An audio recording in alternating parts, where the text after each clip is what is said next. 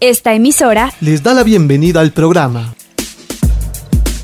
Encuentros con la Filosofía, para conversar poniendo en duda nuestras certezas. con la participación abierta de profesores de la Universidad Politécnica Salesiana, De la Universidad Central del Ecuador. de la Universidad Andina Simón Bolívar. Encuentros con la Filosofía. Se difunde semanalmente por las emisoras universitarias Infinito Digital, Voz Andina Internacional. y Radio Faxo. Abrimos nuestros, micrófonos.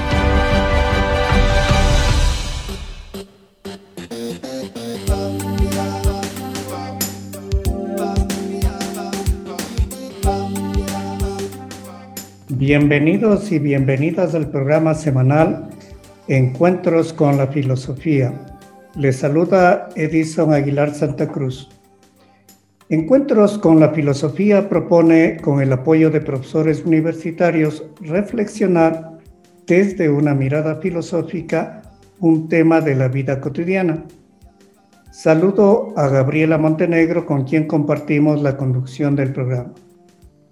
Buenos días, Edison. Saludamos también a Karina Torres y a quienes, desde Voz Andina Internacional y los medios virtuales, hacen posible estos encuentros.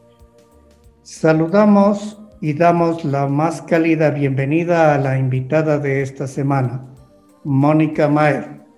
Mónica es PhD en Ética Social Cristiana por Unión Theological Seminary, Ciudad de Nueva York.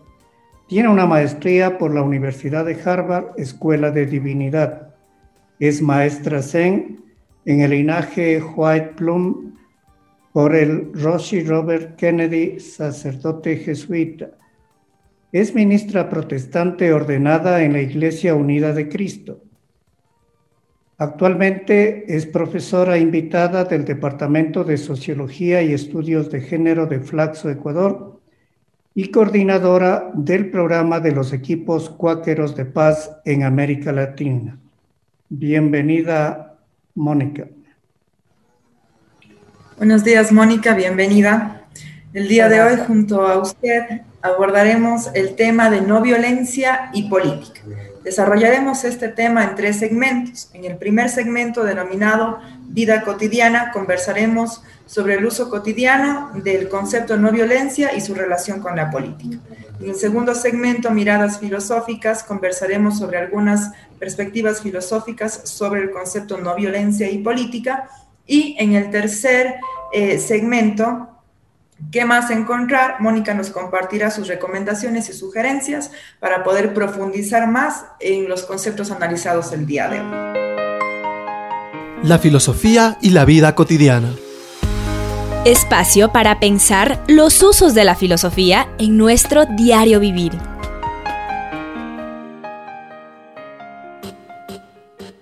Como anunció Gabriela, esta semana conversamos sobre el tema escogido por la profesora Mónica Maer, no violencia y filosofía política, un tema pertinente para reflexionar en nuestros encuentros porque la violencia política ha cobrado mucha fuerza en los tiempos actuales, con muchas expresiones desde los poderes políticos y violentas respuestas desde las poblaciones víctimas de la violencia estatal, lo que aparece como un verdadero círculo perverso difícil de superar. Por eso preguntamos a Mónica, ¿es posible transformar la violencia en que se desenvuelve la existencia y la vida cotidiana de las poblaciones en sus múltiples relaciones con las instituciones estatales? Sí, es posible, no es fácil, pero sí es posible y hay estudios recientes eh, que muestran justamente la- el éxito de las luchas eh, desde la no violencia contra violencias estatales, con- contra violencias de otras formas también. Y eh, es un estudio por Erika Chenweth y María Estefan que realmente eh, es una gran revelación porque han hecho un estudio de las luchas desde um, 1900 y eh, la conclusión es hasta daba sorpresa a ellas mismas porque eh, revelaron que en las luchas no violentas tiene dos veces más la posibilidad de éxito que las violencias violentas. Entonces, em, sí es posible.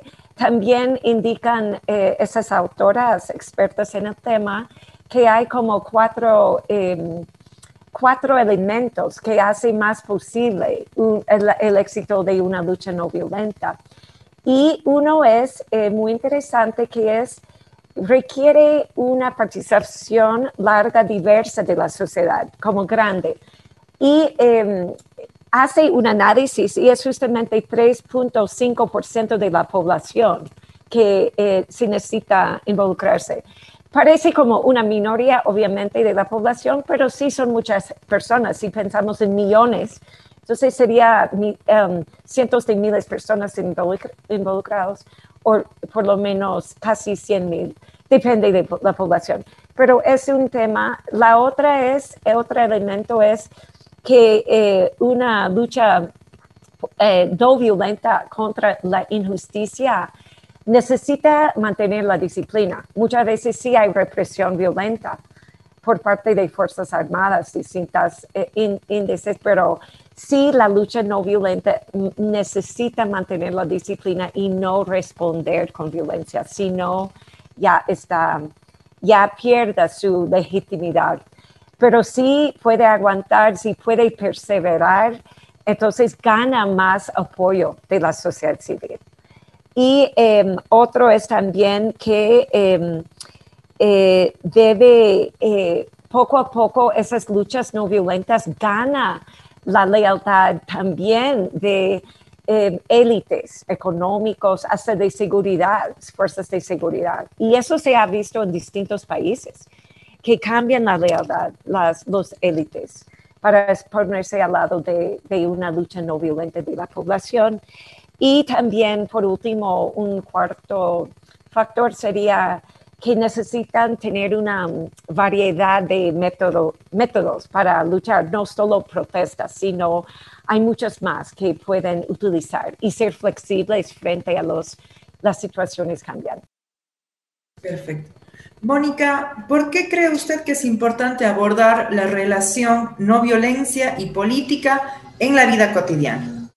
Bueno, yo creo que relacionado con esa, la primera pregunta, em, hay posibilidad de cambio, hay posibilidad de transformación en lo que consideramos eh, algo normal, o sea, esos niveles de violencia que vivimos. Y la verdad que también la violencia no solo se concibe como estatal, sino hay distintos niveles de violencia.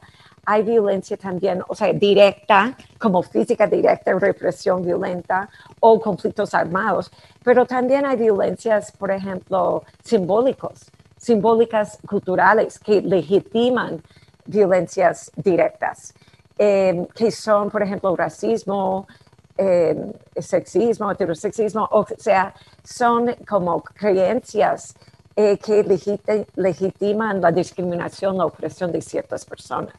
Pero también hay em, eh, las violencias estructurales, que em, son las mismas estructuras sociales que ponen en práctica esas discriminaciones que tomamos como normales.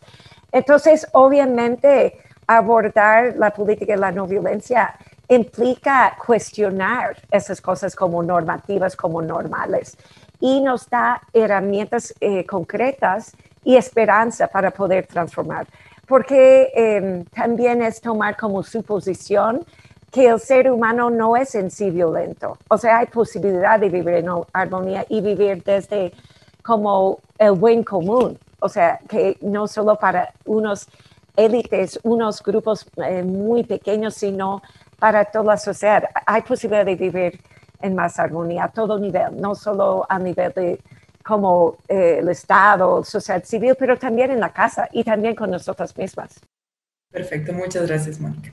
Damos paso ahora a nuestro segundo segmento, Miradas Filosóficas. Las miradas filosóficas. Espacio para examinar enfoques y reflexiones filosóficas.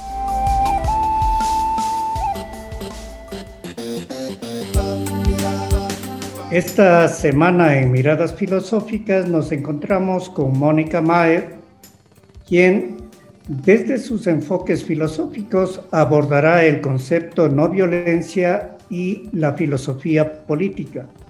Le preguntamos a Mónica Mae por qué el concepto no violencia forma parte de la filosofía política.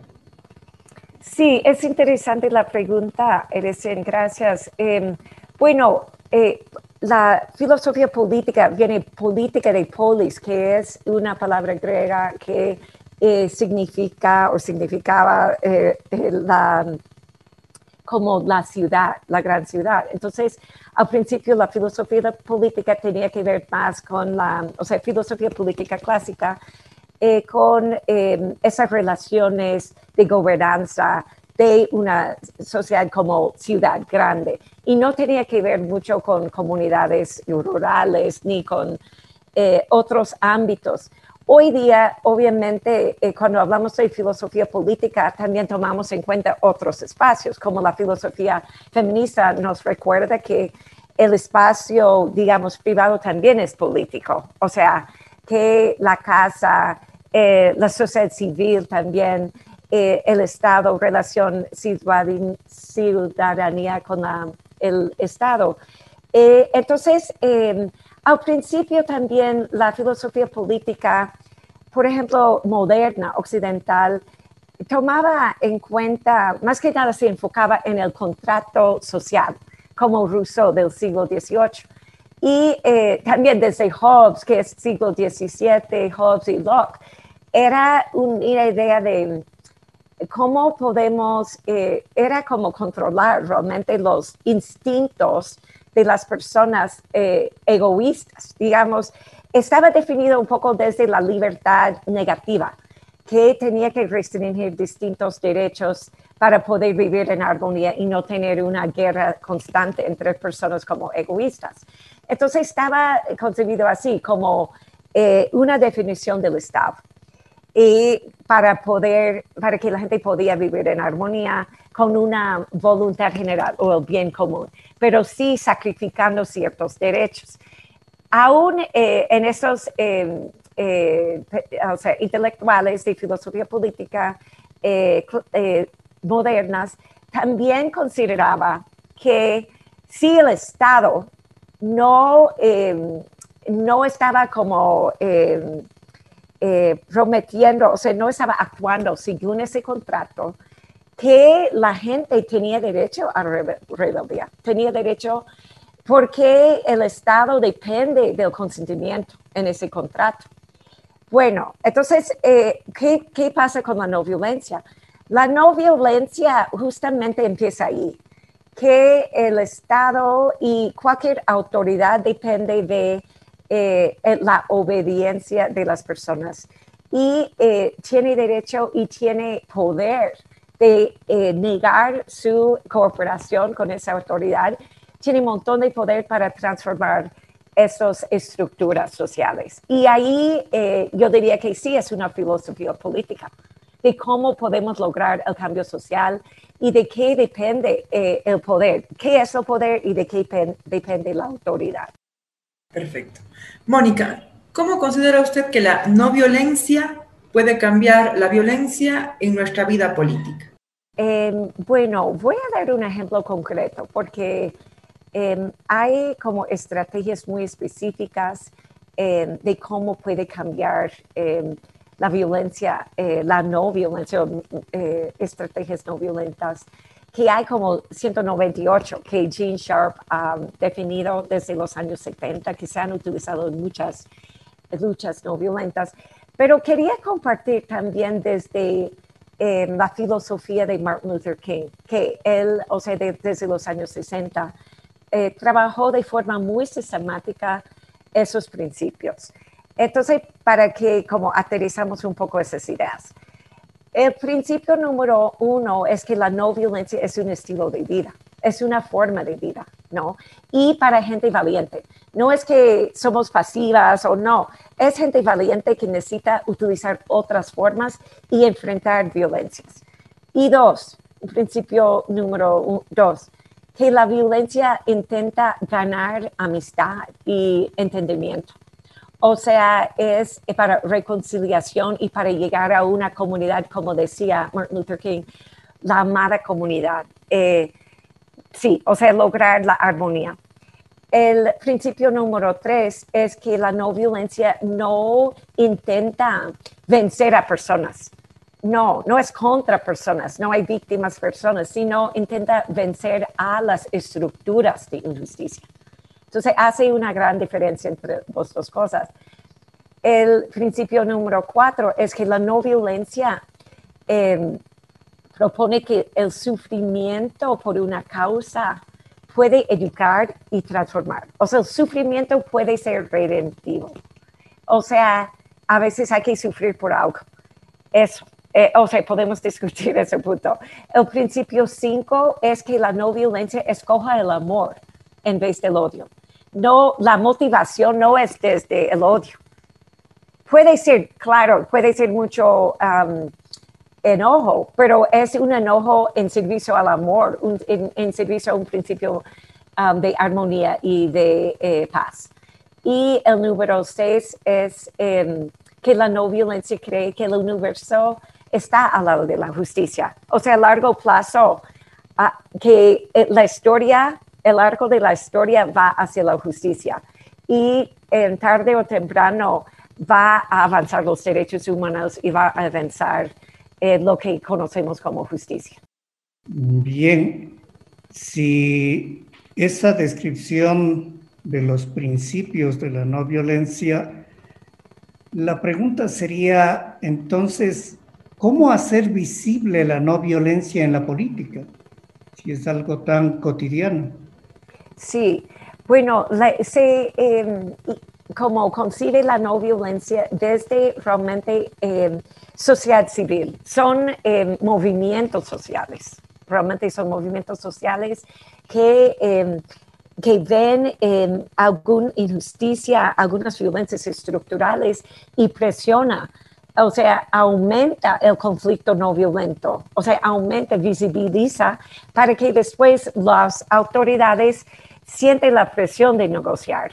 Entonces, eso es que otros actores de la sociedad civil Em, entonces están ya en la mesa negociando y llegando a acuerdos. Em, hay también pasos que definió eh, Martin Luther King de cómo hacer, eh, cómo ir paso por paso en esas luchas no violentas en la vida cotidiana. Em, porque requiere preparación, ¿no? Y requiere disciplina. Y un primer paso sería recoger información, saber más sobre el tema. Si, por ejemplo, cambio climático o si violencia de género, hay que primero estudiar y conocer el contexto, conocer la comunidad, conocer los actores. Y después es educar. Educar no solo a sí misma, a sí mismo, sino también a la comunidad, también al adversario sobre el asunto. Uno utiliza muchas formas, muchas herramientas y también hay que reconocer y, averiguar cada día el compromiso personal, que saber que uno sí tiene fe en esa filosofía y tiene eh, determinación, tiene perseverancia y tiene compromiso y no tener otras motivaciones que puede dañar el movimiento. Y ahí eh, también uno llega con esos puntos o pasos hacia la negociación, pero uno tiene que tener también durante esos procesos un sentido de humor, em, como mucha gracia, ver el adversario también como un ser humano, no como enemigo, sino como una persona que también puede cambiar. Y eh, buscar en esa otra persona o que son parte de instituciones quizás de estructuras em, violentas, ver que sí, también son personas con mente abierta en, su camino. Y al final, los últimos pasos sería como acción directa y después la reconciliación. Perfecto, Mónica. Con base en lo que nos acaba de decir, ¿cuál sería entonces la relación entre la no violencia y la paz? Y sobre todo, ¿cuál ha sido la necesidad de la no violencia en el mundo contemporáneo? Bueno, es una excelente pregunta. Hay todo un campo de estudios de paz y lo que es súper importante reconocer es que paz no quiere decir ausencia de conflicto. o sea, desde la no violencia, también desde estudios de paz, se ve el conflicto como algo normal, que siempre va a estar ahí. No quiere decir que es un conflicto violento, es un conflicto que siempre surge de las relaciones humanas y de estructuras humanas, pero que sí es fuente de creatividad, eh, puede, salir gana-gana. Entonces, paz, si dice paz negativa, es una paz que simplemente reprimen, reprimen cualquier conflicto y imponen como la falta de como conflicto eh, o violencia directa en la calle. No, eso es como un régimen autoritario, eso no es. La paz positiva es una paz con justicia. Ahora también hay otro término que dice paz justa. Es la paz donde sí hay estructuras em, que reconocen la, igualdad, eh, la dignidad de cada ser y de todos los pueblos.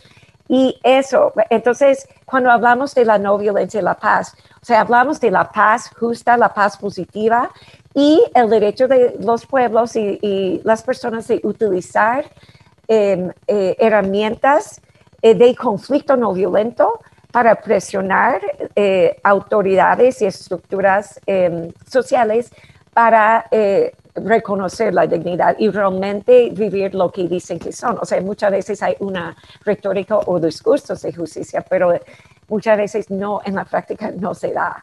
Entonces sí es justamente, em, son luchas no violentas para lograr esa paz positiva, paz con justicia. Y hoy día obviamente se ve en todo el mundo, hay muchos ejemplos de luchas de la no violencia se puede estudiar, un montón. En muchos países, ahorita en Myanmar, o que era antes Burma, hay eh, un gran eh, lucha contra eh, el régimen militar. Han habido muchísimas Filipinas, em, Liberia. Hay una película que es um, Orar hasta que el diablo regrese al, um, infierno. Ah, sobre la, lucha de las mujeres. Y todas estas luchas nos muestra la valentía de la gente, la creatividad, la perseverancia. Son heroínas, héroes en la vida cotidiana que casi no nos reconocemos porque, o sea, en, en, la publicidad casi no se ve mucho y en la historia se documentan más las eh, luchas violentas y los héroes de las guerras pero no, hay muchas más que tenemos que estudiar y conocer. Muchas gracias, Mónica. Damos paso a nuestro tercer segmento, ¿qué más encontrar? En él queremos indagar cómo continuar las reflexiones acerca de no violencia y política. ¿Cómo seguir las búsquedas? Espacio de más preguntas.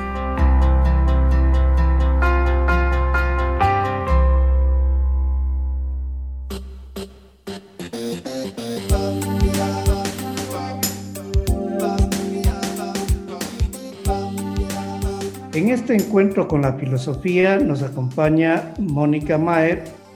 Hemos conversado sobre los usos cotidianos de no violencia y política. Luego, Mónica nos compartió algunas miradas filosóficas y elementos del debate en torno a no violencia y política. Indudablemente, el tema no se acaba con este encuentro, por eso solicitamos a Mónica sus recomendaciones sean bibliográficas y o audiovisuales para ahondar en el tema no violencia y política. Bueno, sí, hay muchísimas y muchas gracias por esa invitación de poder compartir más.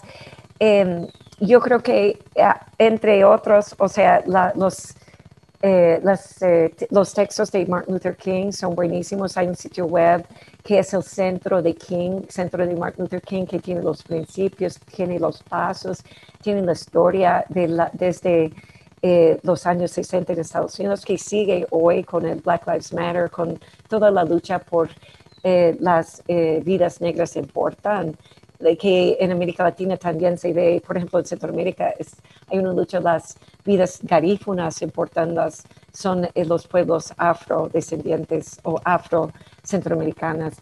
Em, eso por un lado. También hay, em, hay un nuevo libro que se llama Resistencias Sanador, Healing Resistance.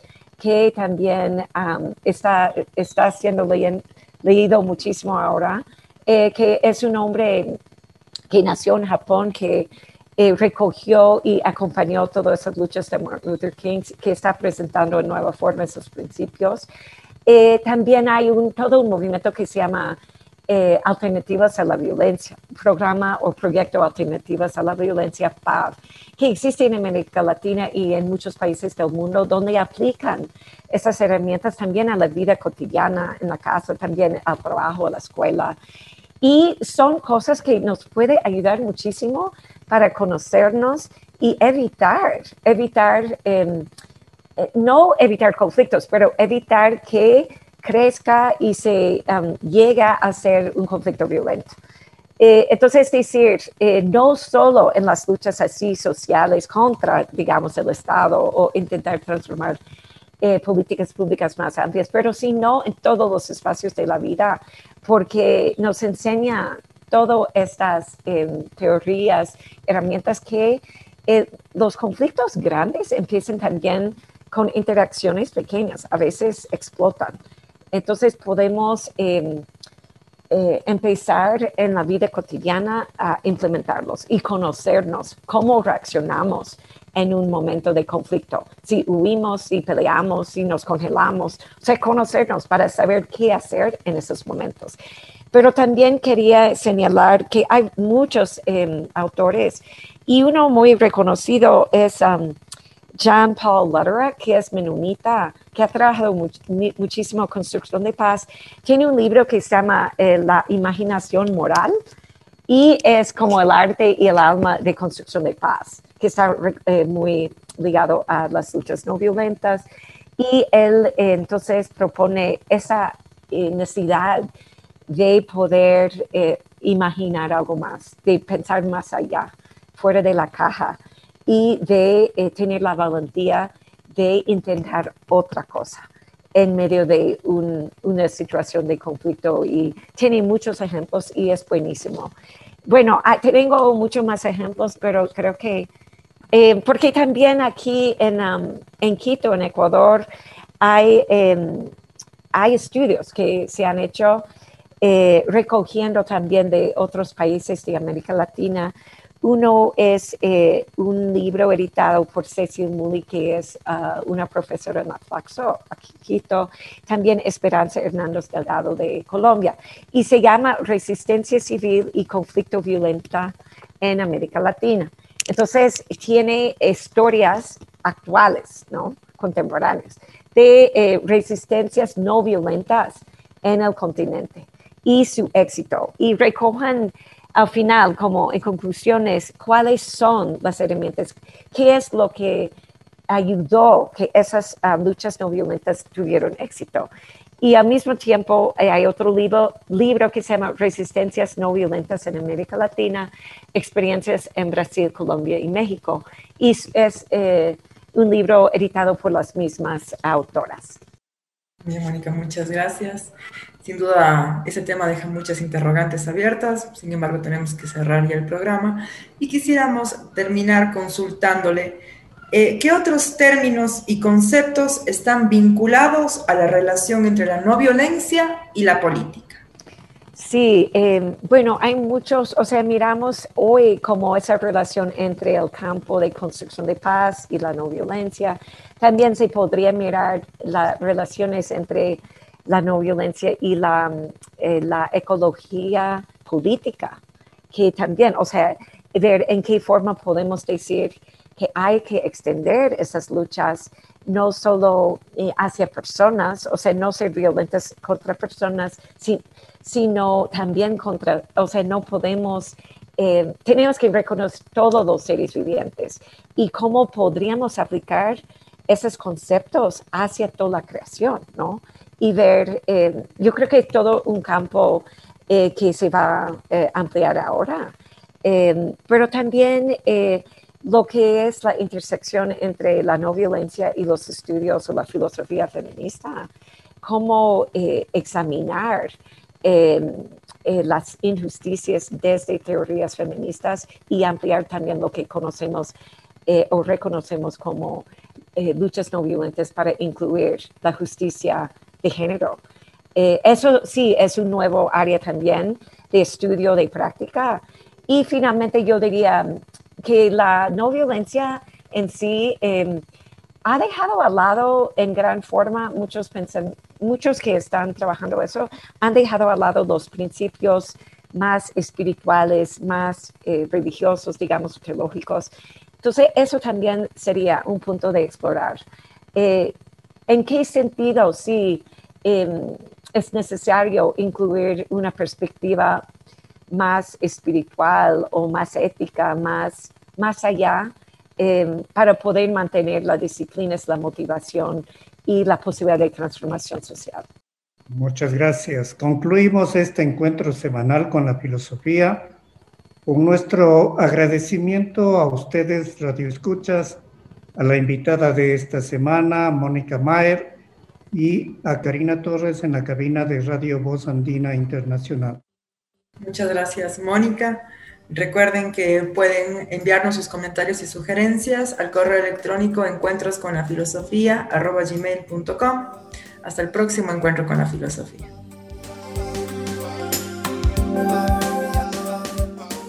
Agradecemos su sintonía a Encuentros con la filosofía.